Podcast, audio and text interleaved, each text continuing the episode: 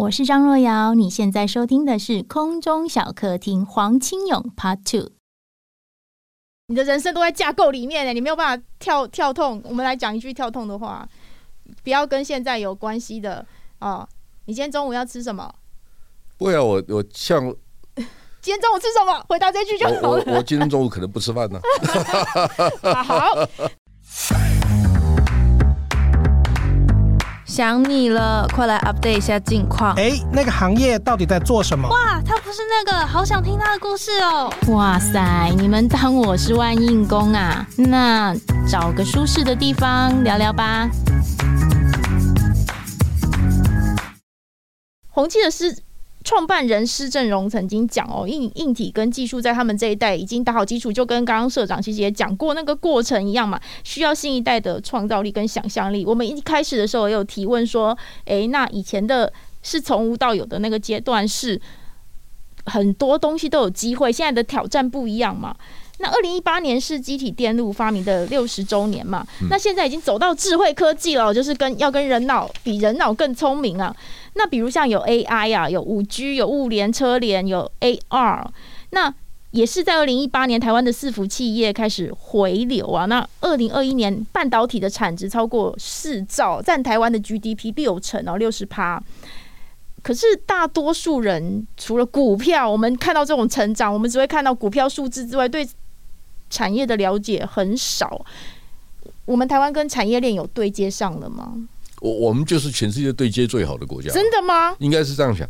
你你看的数据是错的，是错的。比如说半导体占 GDP 百分之六十，这是错误的讲法。嗯，好，GDP 是附加价值的概念，你要从产业的附加价值跟 GDP 来对比，而不是从营业额跟 GDP 对比，这两个是不一样的。嗯，好，我刚才讲，我们电子业的营业额是九千四百亿美金，我们只算上市八百家公司就这么大了。啊，九千四百亿，我们的 GDP 只有七千亿美金。嗯，好，大概七千五百亿美金，所以这两个是不能对比。可是我刚这个是从专业的，你相信我？报纸，相信我。好，然后第二个，我有一次帮张忠谋董事长上课，嗯，我说台积电贡献台湾的 GDP 大概百分之五，他说你怎么算的？我说企业的附加价值率，好，包括几个部分，第一个营业净利，你赚了多少钱？第二个租税负担，你缴了多少税？第三个你的员工的薪资，第四个你的设备的折旧，好，第五个。哎，资金成本，你跟银行借了多少钱？你付给银行多少利息？这些全部算在一起，就是企业的附加价值率。用这个数据除以 GDP，这才是正确的比法。他说，他就点头，他说，嗯，很好。那所以我们现在一般我们在看那些 GDP，那是错的，是错。好，就是说你要去算哈，台积电的附加价值率大概百分之六十到六十五，因为它因为出 GD 那 GDP 是出口减进口嘛，嗯，哦，所以。我进口一百亿的设备，我生产出一百五十亿的产品，那中间就是我赚的五十亿，那五十亿才算是台湾的附加价值。你要把那个进口值要扣掉，嗯，这是基本的概念。好，所以我们回过来想一下，那鸿海这家公司，它号称有两千一百多亿美金的营业额，但它的附加价值率可能是百分之十五。所以你只能乘以百分之十五，所以它就三四百亿美金。对，嗯。那台积电去年营业额是五百六十八亿美金，它乘以百分之六十，它就是三百亿美金以上。所以你知道这是不同的对比的方法。所以大家要知道，台积电大概贡献了台湾 GDP 的百分之五。嗯。好，第二个概念就是说，诶，台积电的营业额里面有四分之一是苹果的贡献。嗯。好，那差不多。苹果这个订单给台积电的订单，大概贡献台湾 GDP 的百分之一点二五。嗯，如果再把伟创啦、广达啦、和硕啦、英业达这些公司接到苹果的订单算进来，苹果一家公司贡献给台湾的 GDP 大概是两个 percent。嗯，好，两个 percent 是什么概念？就是跟宜兰一样大，宜兰是四十六万人。哇塞！好，宜兰大概是台湾的人口的百分之二，因为宜兰的人均所得在台湾是中间。它也不是最好最有钱，它也不是最穷，大概是中间，所以大概就是两个 percent。所以你要这样去算，你就大家就可以听得懂我在讲什么。所以光是苹果一家就养了我们一个宜兰呢。对对对，差不多是这样的，就就是交给我们的订单，我们赚得到的钱大概就是两个 percent。我们要让年轻人知道，就像我刚才讲的，嗯，好，当大陆说年轻人都躺平了。嗯，哦，因为他们可能是共同富裕啊，网络公司的机会就比以前少了，哦，或者是说他们开始在整理网络这些事业的经营的方法。那台湾不一样，大家要知道哈，美国的方法不见得是最好的。为什么？美国的钱全部集中在网络大公司手上，对不对？台湾的钱是落在生产制造的公司，所以很多人分得到钱。嗯，所以你要知道，台积电有六万个员工，哎，联发科可能有两万人，哎，嗯，那这两万人都可以过得蛮好的啊，安居乐业不是很好吗？嗯，我们为什么一直 complain，一直 complain？没有他们也养不起我啊。嗯，我公司也不可能两百个人啊，所以整个 ecosystem 整个生态系，它也让金融界的人做股票投资人，他可以赚得到钱嘛。嗯，这些都是好事啊。所以我们现在的方法不是一直去批评谁谁谁，那那我们去想一下，我们让如何让这个这个社会这个产业运作的方法更有效率、更科学、更符合道德的规范。好，我们知道以后排碳量要怎么减少，我们应应该要知道未来十年、二十年、三十年我们排碳的方法是什么呀？我们要去学这些东西啊。或者是你也可以把产业链扩及到其他的领域。有可能啊，举例来讲，就是说，我就一直很鼓励医医学界为什么不学我们这一套？你把医学界的资讯，它可以收钱啊？为什么？比如说台湾有一千四百家，哎，一万四千，哎，一千四百家。哎，no，我错了，一万四千家的药局，九千多家的诊所，嗯，我们可能有五十万个病床，每一个病床如果前面有一个 video phone，有一个影像电视，可以 touch panel 触控荧幕，它就是一个订阅的订阅户啊，我可以把资讯传给你，我就可以做广告，我可以卖资讯啊，都可以啊。那你要做这一块吗？我，我不要做，为什么？我我做电子业我就做不完了，你要把那个做到别人根本进不来。嗯，就是你要花很多的力气，不要去。我只是说方法可以这样做，精密机械也可以啊。你为什么不自己做？为什么要做？嗯，我我我有我的人生选择啊，我不想选择这一块啊。一介人自己想办法，我只是告诉你，我有这个方法，我已经证明我们 OK 啊，这个可行啊。嗯，好，那如果要扩及文化领领域哦，你在《东方之盾》这本书比较台韩两地的半导体发展进程哦，大家这几年一直提倡产业链这个观念，产业链就是从头到尾大家都可以包含进来嘛哦，那。您其中有一段话我蛮有感的，就是说对于当红的演员呐，韩国政府称他们为艺术人，那我们会称台湾那些常上谈话节目的人为艺术人吗？你在书里面这样问呢？那我们在塑造台湾形象上面缺了哪一块？真的是这样子，就是因为我在韩国住过，嗯，我到韩国一定会把电视机打开，然后我听听他们的新闻报哪些的内容。嗯，第一个像。我记得有有一年去的时候，正好文在寅总统跟朴槿惠总统在竞选。嗯，好，然后呢，受访的那个特别来宾专家，他讲的第一句话就让我感动了。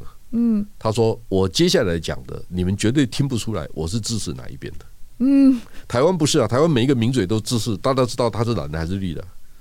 嗯，所以作为一个专家，你是用专业知识来协助大家理解。所有的背景，而不是说我知道一个内线消息，说我告诉你，我来爆料，告诉你什么事情，那你们都得听我的，没有这一回事。一个好的专家是用方法说服大家，嗯用道德说服大家，而不是用我知道什么你不知道来说服大家，这是不对的。好好，那回来我就告诉你，就是说我比较遗憾的就是说，台湾年轻人把太多的时间留在那些没有社会价值的工作上面。就是我们可以看到，突然你会发现出现了一个网红，不知所云的，那就吸引了很多的读者，嗯，很多的很多的阅读量，创造很多的价值。那个价值不是我们在深化这个社会价值上面所应该着重的重点。嗯，所以我现在告诉你，就是说，诶，台积电有六万个人。第二个，我现在告诉你，如果五年之内全世界的半导体的产值 double。增加一倍的话，那台积电需要十万人，我们怎么给台积电十万人？嗯，好，我们有没有想过这个问题？我们的大学没有那么多人啊，而且我们现在大学也就是，其实它跟产业的对接好像有，不，像大学也来找我们，哈，像我我也在很多个大学讲课，好，那现在。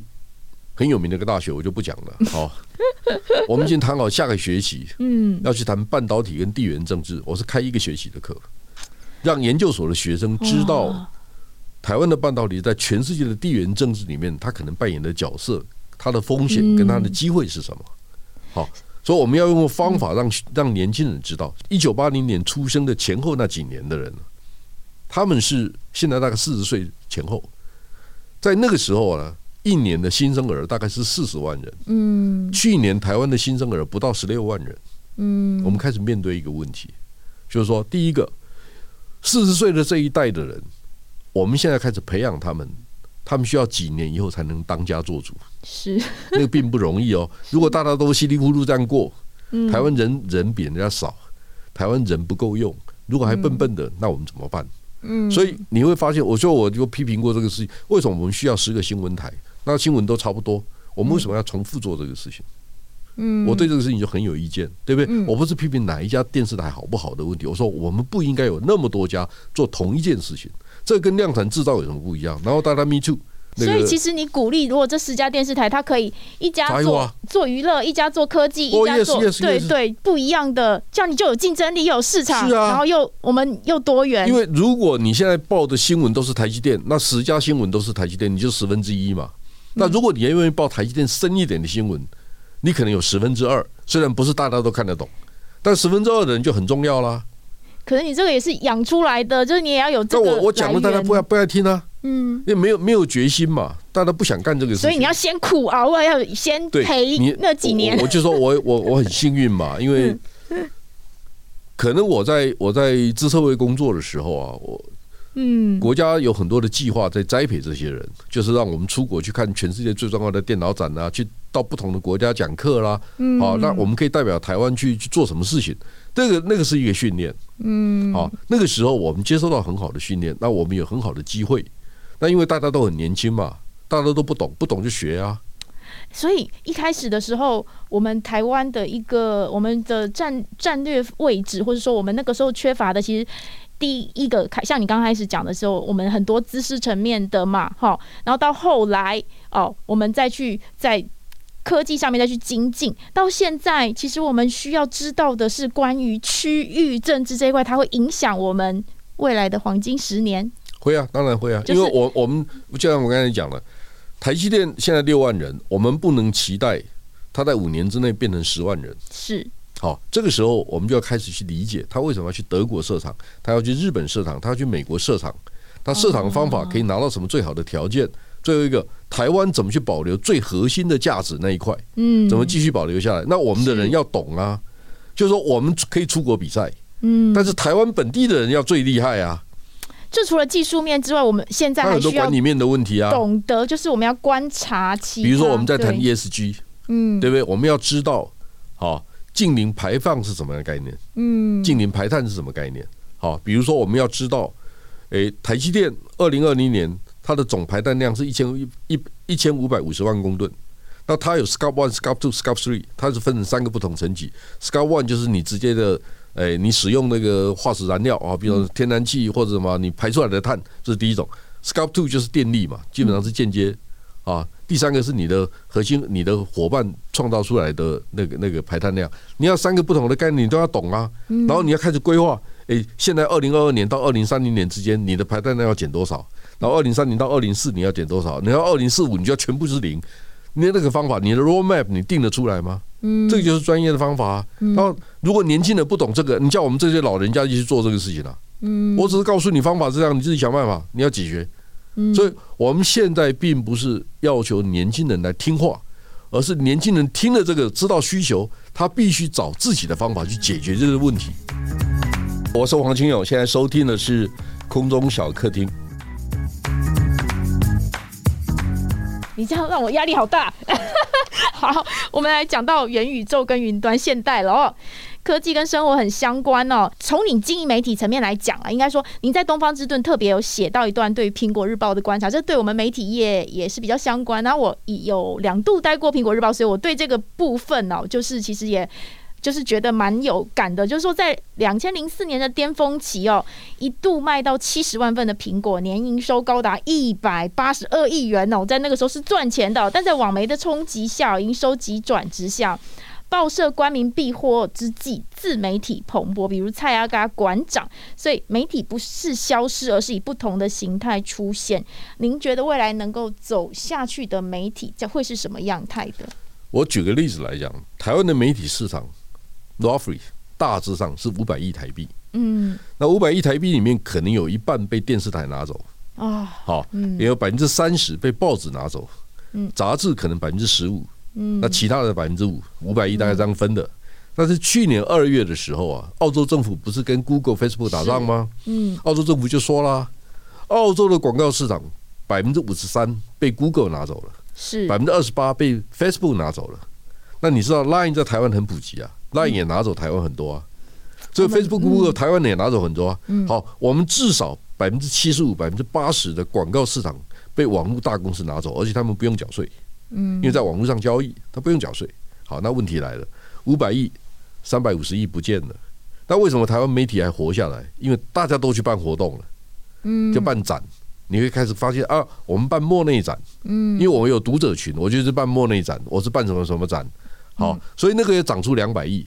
所以现在变成七百亿，但三百五十亿不见了，嗯，被网络公司拿走了。我们现在剩了三百亿、三百五十亿，那三百五十亿纯粹媒体的可能只剩下一百五十亿哦，嗯，因为两百亿在那办活动了，它已经不是传统的媒体，嗯，所以媒体的生态在改变了，大众媒体的时代可能消失了，消失啊？我认为慢慢的消失当中，所以以后没有一个五平，你你要知道送报纸是很痛苦了，嗯，因为送报生不送报，他可能去送 Uber。是啊，现在大家都送这个，不是吗？是，就是你会发现说，连送报生都没有了，那你要怎么办？所以未来媒体形态可能是送报成本越来越高嘛，因为本来送一份八块，他说我要十块，因为没有人帮你送的，那你你得答应了，要不然你就关门了。变成是外送或是这些东西的附加成本都有，那那你必须接受这个事情，你也知道说，哎，我们通货膨胀，物价在涨，你不可能让送报生不赚钱嘛。嗯，他们也很辛苦啊，他们本来就应该有适当的回报啊。嗯，所以你又开始慢慢慢发现说，哎，你的周边成本越来越高，然后大家说，哎，我不看报了，我看网络就好了。呃，不，不管是报纸或是媒体，或是那个电视台，或是网络哦，其实它的样态会是变是服务性质的，还是说就讯息很多的，还是像您这种只开一个专精的领域，还是说它是一个像你讲的，它同时又扮演很多元活动啊、讲座什么的？专精领域。也会有竞争啊？什么竞争呢？企业自己办啊，因为企业说：“哎，我讲的东西你听不懂，那我就自己发媒体，他自己发新闻啊。”所以现在很多企业自己有自媒体，是他自己去录节目，自己做什么事。所以这个没有办法的事情，它就是未来的世界。所以你必须用更好的方法去去去面对这个情境。众生喧嚷，就是就是你可以差，你只有一个办法：差异化、专业化、分众化。嗯，我认为这是最好的办法。那如果从媒体的角度来看，你怎么看元宇宙跟 NFT？我们有没有优势或劣势？现在我看到大家谈元宇宙的问题是什么？很多教授就天花天马行空讲了一大堆，讲完了我们大家都没听懂。对，我就是这样。我是不是我？我看了一些资料，但我就在想，这到底在讲什么？那我就告诉你们，很简单嘛，元宇宙就是观落阴啊。观落就是很多人这样讲啊，因为我可能比如说我是搬到台湾来的第八代。那我这个过去七代，每一代啊，我们在可能从新竹搬到宜兰，宜兰搬到花莲哈，比比如说我我们那个情境全部可以设计出来，那个是个元宇宙，你可以跟你以前的祖先对话，好，这是这是元宇宙，可以啊，你可以这个是情境，但是不要这样讲，我就说元宇宙基本上分成两大块，嗯，第一大块叫做实宇宙，第二大块叫虚宇宙，这两个不太一样。什么叫实宇宙呢？你要把元宇宙运作的起来，你要有很棒的数据中心，因为你的运你要运算能力，你要有资料存储的能力，要不然你做不了这个事情。第二个，你需要有什么？需要有网络的环境、电信的环境，你要五 G、六 G 的环境，要不然你没有那个环境可以快速的传递资讯嘛。哦，对。啊，第第三个就是你需要 AR、VR，你需要头盔啊，你没有你没有载具，你怎么去看这个东西呢？这个叫硬宇宙、实宇宙，因为台湾最擅长的是这一块。哦，如果你跟瑞昱、你跟台湾的联咏这些半导体设计公司去讲应用情境，你跟他讲这干嘛？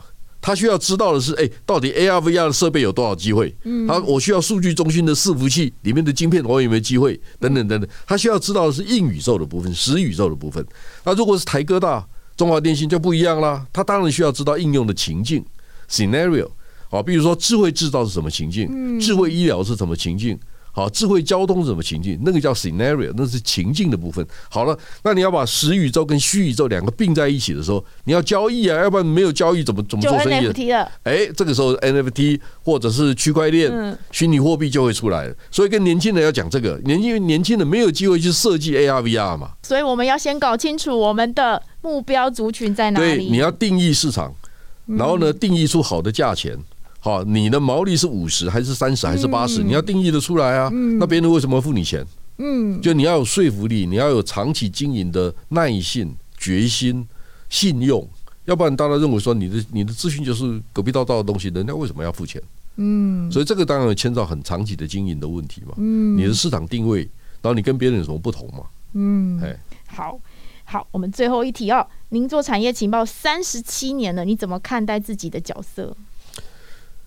呃，年轻的时候啊，我们当然希望飞黄腾达，希望很快的速成，很快功成名就，对不对？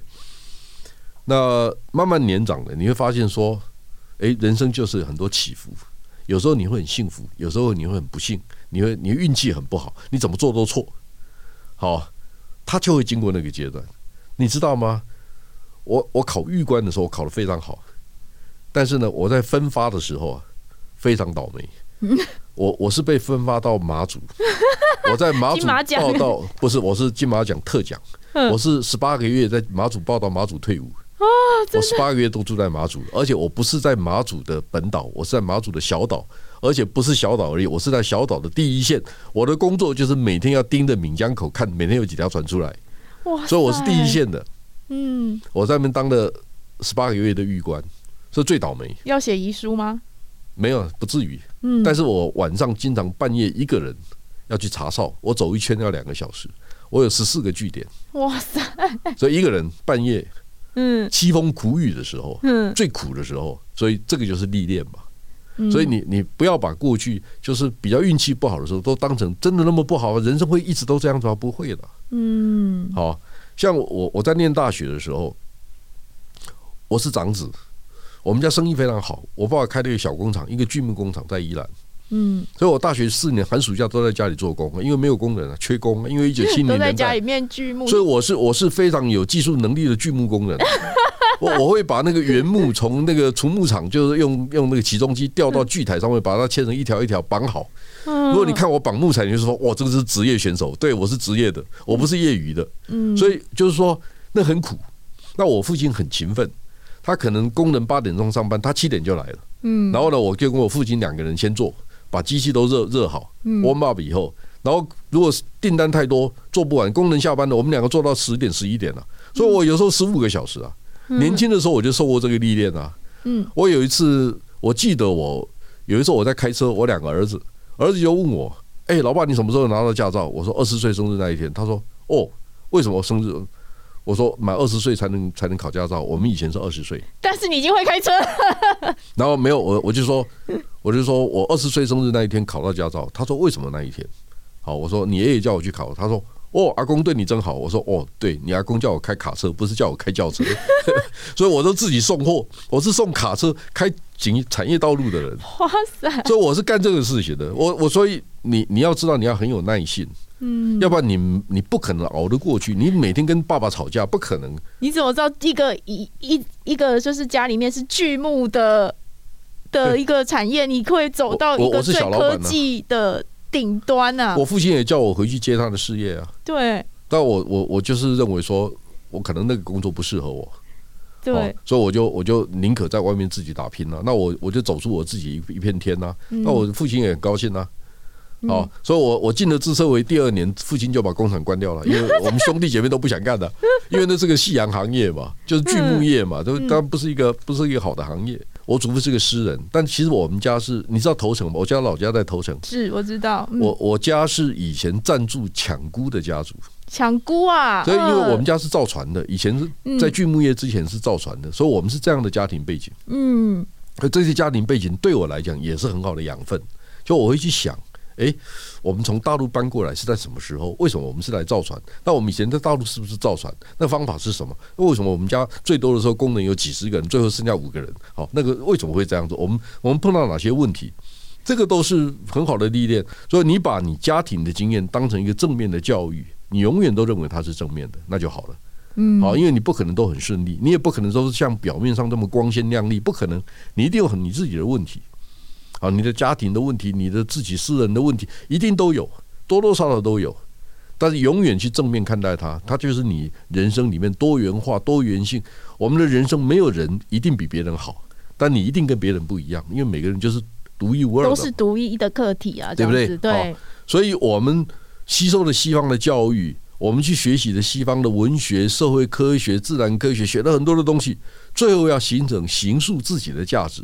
你的价值是什么？你的价值主张是什么？哦，比如说俄罗斯跟乌克兰打仗，你为什么要支持乌克兰？哦，因为我们认为用武力是不对的，这是我们的核心价值。好，我们应该应不应该帮助别人？应该。好，我们如果有能力，我们应该多给人家口罩，我们应该多给人家什么东西？好，这个是我们可以做。所以我在想的事情就是说，哎，如果你问我未来还有机会的话，我说我很想组一个科技顾问团，去协助东协南亚的新兴国家。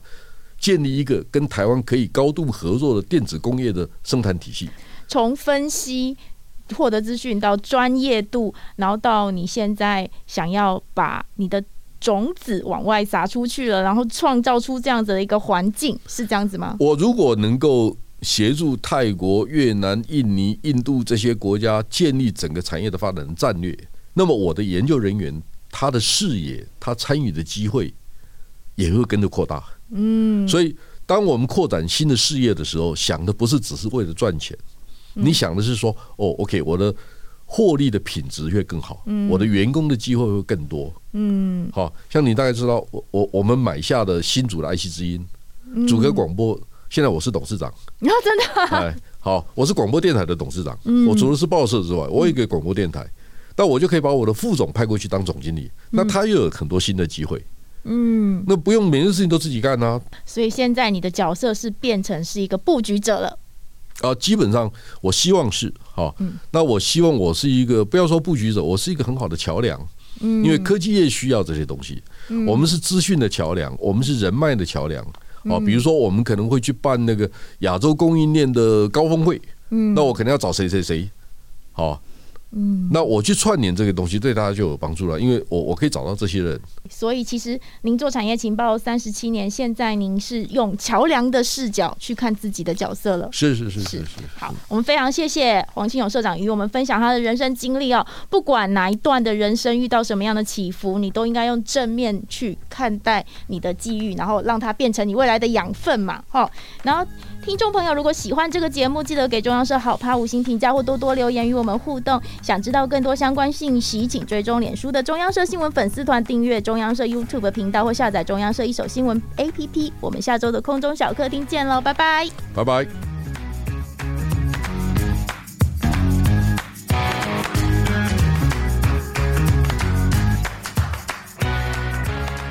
其实，其实我我我很喜欢旅行，嗯，好，比如说。